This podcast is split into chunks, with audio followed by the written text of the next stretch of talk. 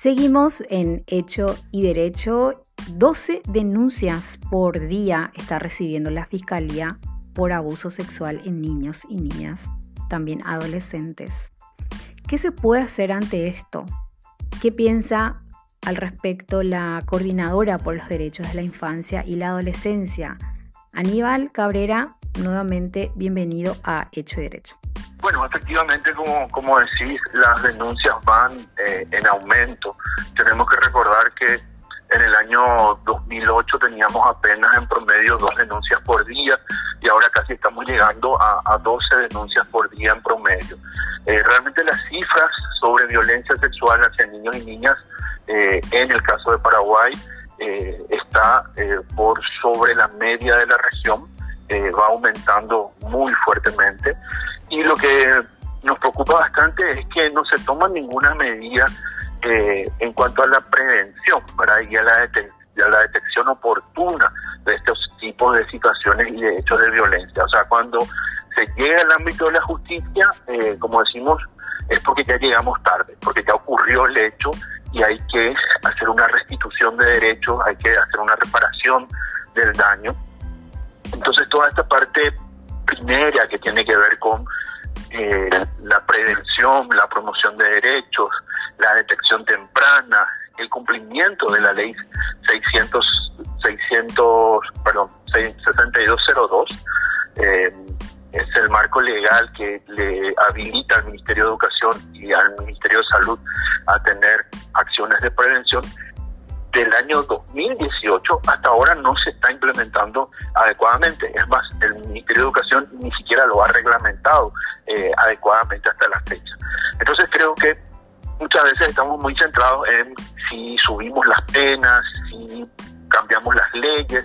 Paraguay tiene un buen marco en este momento eh, legal, eh, un buen marco de protección. podemos ser incluso modelos muchas veces para la región en cuanto al marco legal, pero tenemos, como te decía eh, Vanessa, serias deficiencias en la prevención.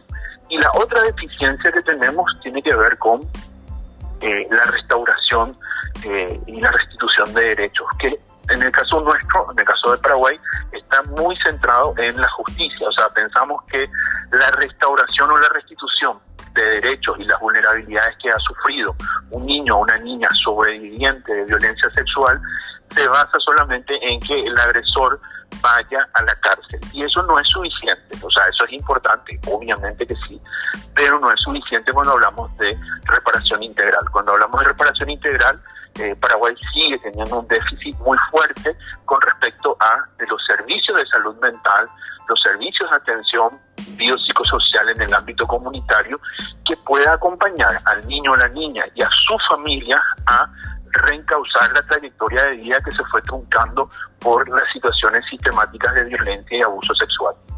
Eh, Aníbal, eh, lo que mencionas entonces, eh, aparte de la atención normativa que le estamos dando a la cantidad de denuncias, prever sobre todo y que las instituciones realicen más políticas públicas de prevención, ¿verdad? Hablando socialmente y no solo lo que tiene que ver con la justicia, porque como decías, si un caso llegó a la justicia es porque ya llegamos tarde. Exacto. Eh, ahí tenemos que ver cómo las escuelas son espacios efectivamente de seguridad, de contención, de confianza, para que los niños y las niñas puedan eh, tener información segura, de calidad científica, eh, laica, eh, en función a sus edades y a su desarrollo también biopsicosocial sobre el funcionamiento de sus cuerpos, sobre la situación biológica de sus cuerpos. Aún hoy, en pleno siglo XXI, encontramos niñas que cuando tienen su primera menstruación, como nunca nadie le habló en su casa, nunca nadie le habló en la escuela, piensan que se van a morir desangradas. Entonces, creo que son cosas sumamente básicas que hoy el sistema educativo no está abordando adecuadamente en cuanto a atención y prevención eh, y el sistema de salud también tiene un papel muy importante a través de las unidades de salud de la familia, los centros de salud, el, sistema de vacunación eh, regular que tienen los niños y las niñas que tienen que buscar una estrategia de llegada a las familias y a las comunidades para verificar las condiciones de bienestar de esos niños y esas niñas. Porque de qué nos sirve que el niño o la niña tenga todas las vacunas al día, pero esté siendo víctima de violencia, de violación, de maltrato, de malos tratos y tratos crueles en su casa y en su familia. Entonces ahí hay que tener como una mirada más integral también de los servicios de salud que operan en el territorio, que muchas veces sabemos que por falta de recursos no tienen todos los equipos técnicos, no tienen todos los eh, insumos para poder hacer su trabajo eh, en las comunidades. Entonces ahí también hay una fuerte eh, inversión que hay que hacer en el sistema público, en el ámbito de salud y también en el ámbito de educación. Aníbal, muchísimas gracias. No, muchísimas gracias a vos y, y también un poco seguir pensando como sociedad eh, cuál es eh, el destino que queremos que tengan los niños y las niñas de nuestro país. Desde la CEDIA lo que abogamos con las autoridades y con toda la sociedad es que los niños en Paraguay y las niñas vivan libres de violencia y de pobreza. Y eso solamente se hace con inversión social. Bueno, Aníbal, eh, también están previendo una serie de charlas en las escuelas porque habla justamente de educación en conjunto con otras instituciones eh, están armando estas actividades. Eh, efectivamente, desde eh, la CEDIA, en alianza con otras instituciones, tanto la Defensoría Pública, la Fiscalía, el Ministerio de Salud, el Ministerio de Niñez y de Educación, estamos armando un programa de charlas y de capacitaciones para llegar a la comunidad educativa, ¿verdad? charlas para docentes, para familias, para adolescentes, eh, para gente de las cooperativas, para gente de las comunidades que quieren más información sobre cómo eh, prevenir, cómo detectar, cómo abordar los hechos de violencia entre niños y niñas y hacia niños y niñas también. Entonces esperamos ya la próxima semana poder eh, tener este programa y empezar a trabajar en las comunidades. Esto lo están haciendo con el Ministerio Público.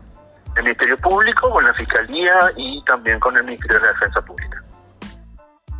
Ahí hablábamos con Aníbal Cabrera de la Coordinadora de los Derechos de la Infancia y la Adolescencia. Lo que podemos redondear en todas estas eh, informaciones que estuvimos escuchando en este debate con tanto con Aníbal como Liliana es sobre todo trabajar en la prevención, en la prevención y para eso necesitamos también que las instituciones actualicen sus normativas, acompañen a la legislación también actividades sociales de educación, así que celebro realmente estas charlas que se van a dar en los colegios con, en conjunto con la fiscalía, porque ahí está la cuestión, como decía Aníbal, llegamos tarde, si llegamos a un caso de abuso a la justicia es porque ya llegamos tarde. Buen tema para analizar, nos quedamos cortísimos de tiempo y bueno, les agradezco a todos por estar del otro lado. Gracias por la sintonía, nos volveremos a encontrar el próximo jueves a las 20 horas en Hecho Derecho aquí por Radio Mil. Que pasen una excelente noche.